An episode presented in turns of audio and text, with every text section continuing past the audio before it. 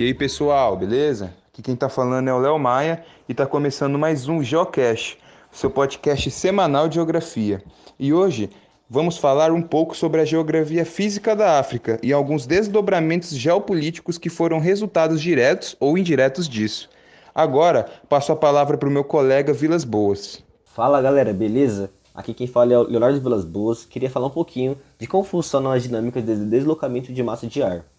Pois, como sabemos, né, os ventos alísios, que são aqueles ventos que percorrem nosso planeta, é, há nele um deslocamento de massa de ar de acordo com a pressão atmosférica aplicada. Né? Esses ventos têm sentido dos trópicos para a linha do Equador, porque se deslocam de zonas de alta pressão para as zonas de baixa pressão atmosférica. Então, gente, agora o Samuel vai explicar um pouquinho melhor por que isso ocorre e alguns dos desdobramentos positivos e negativos desse sentido dos ventos para o continente africano. Salve, salve, pessoal! Como meu colega acabou de falar, esse deslocamento tem sentido dos trópicos para a linha do Equador, e são massas quentes e úmidas.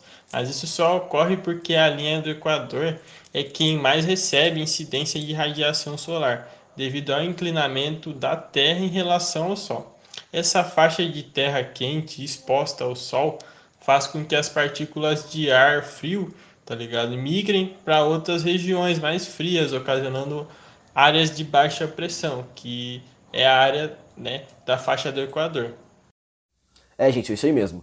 Essas áreas que recebem muita incidência de luz solar ao longo do ano é, apresentam maior temperatura que as demais, a não ser que alguns dos outros fatores ou elementos climáticos interfiram nessa dinâmica. Pois é, e os ventos alísios só se deslocam nesse sentido por causa disso. Isso gera uma zona de convergência intertropical. E um aspecto que foi fundamental para as grandes navegações por volta do século XVI foi a direção desses ventos, pois facilitou com que aquelas grandes naus de madeira percorressem e desbravassem continentes nunca antes explorados. A Europa se localiza na, no norte do globo e aproveitou bastante dos ventos alísios para chegar na África e nas Américas. Isso gerou um processo gigantesco de conflitos geopolíticos e de exploração massiva nesses continentes. É, meu bom. E sem falar que o colonialismo foi base fundamental para o desenvolvimento do capitalismo em duas diferentes fases. Mas nessa aí, a fase mercantil cresceu fortemente. Outro fator que podemos citar é que não ocorre só uma vez. Na história do continente africano, há também um outro processo que é o neocolonialismo. Então, galera, agora como exemplo de neocolonialismo, eu, Guilherme, irei falar sobre um dos conflitos na África, como, sabe, como sabemos, a Conferência de Berlim, que se iniciou no ano de 1884 e terminou no ano de 1885, teve como tópico a repartição, ou seja, colonização, da África, onde eles pegaram um mapa da África, em que marcava os diversos povos e etnias ali habitadas, e dividiu entre os países colonizadores.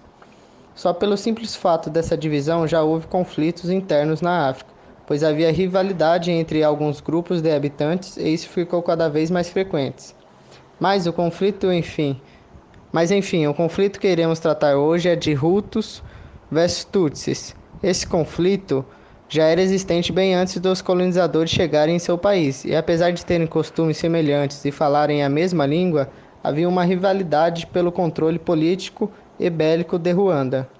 Com a chegada dos alemães, no intuito de extrair minérios e explorar o território africano, eles fizeram acordo com os Tutsis e com isso eles receberam privilégios políticos e assim causaram uma grande revolta por parte dos Hutus, intensificando ainda mais o conflito entre eles. Ruanda era uma grande colônia extrativista de plantio de café, cacau, algodão, pois suas condições climáticas favorecem a tal. Com o fim da Primeira Guerra Mundial, a Bélgica, que fazia parte das Liga, da, da Liga das Nações, né, que foi uma primeira tentativa de ONU, algo relativo a isso, né, depois da Primeira Guerra Mundial e tal, né, para combater toda a devastação e todos os horrores da Primeira Guerra, né, é, assumiu o controle sobre Ruanda. Eles ficaram né, dando privilégios é, aos Tutsis, alegando que eles eram naturalmente superiores, né, por terem traços muito parecidos aos traços de europeus. E também implementaram em Ruanda, na sua, né, na sua identidade, né, uma espécie de RG, é, a sua etnia, para identificar é, se a pessoa era um Hutu ou Tutsi, abrindo um abismo social né, gigantesco entre esses dois povos que coexistiam e criando ainda mais é, conflitos com relação a isso. Em 1970, houve um presidente de etnia Hutus que enaltece o seu povo e discrimina os Tutsis. Isso acabou causando uma guerra civil. Com esse conflito, a FPR, Frente Patriarca de Ruanda, interviu e acabou forçando o presidente a assinar um cessar de fogo. Um grupo extremista, extremista de Hutus chamado Poder Hutu Após o presidente assinar o Tratado de Paz, o seu avião foi derrubado por esse grupo e o povo extremista de Hutus acusou os Tutsis e aí começou mais uma guerra civil, que na qual em 100 dias teve registrado 800 mil mortes por parte dos Tutsis. Quente. E isso de dominação de outras potências europeias, Japão, Estados Unidos, só se encerrou com muitas aspas aí, por causa dos conflitos da Primeira e Segunda Guerra Mundial, que desestabilizaram o controle sobre os povos africanos. Há também presença da ONU e a pressão das populações oprimidas atenuaram o domínio neocolonial desses países imperialistas, mas não inibiu o controle dos mesmos, só alterou a sua forma de dominação. Bom, pessoal, o episódio de hoje foi bem intenso, porém não tão longo, mas deu para ter uma breve noção de como as coisas se deram na formação geográfica da África. Nos próximos episódios do Geocache, falaremos sobre a vegetação e os biomas africanos e qual é a influência dos fatores e elementos climáticos nisso. Até mais, família!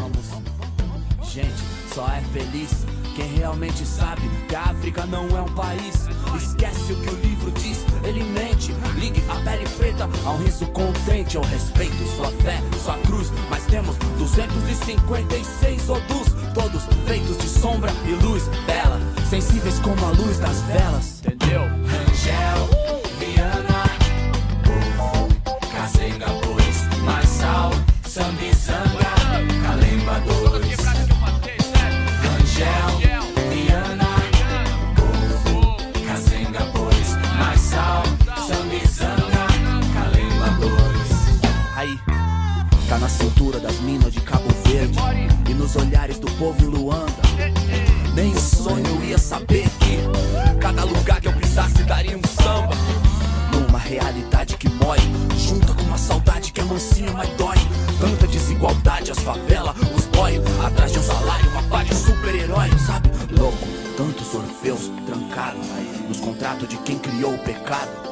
Dorme igual flor num gramado, e um vira-lata magrinho de aliado pique o cantar de pneus. Dizem que o diabo veio nos barcos dos europeus. Desde então o povo esqueceu que entre os meus todo mundo era Deus. Morou,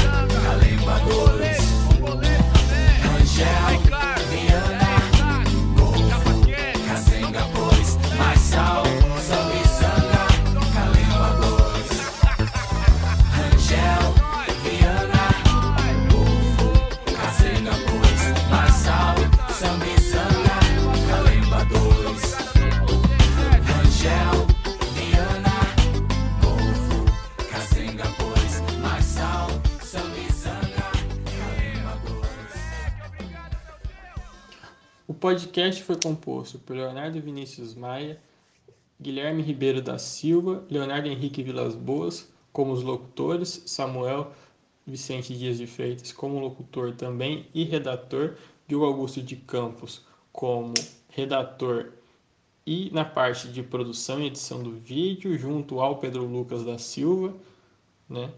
E a Júlia ficou na parte da redação do, do vídeo e da parte de pesquisa.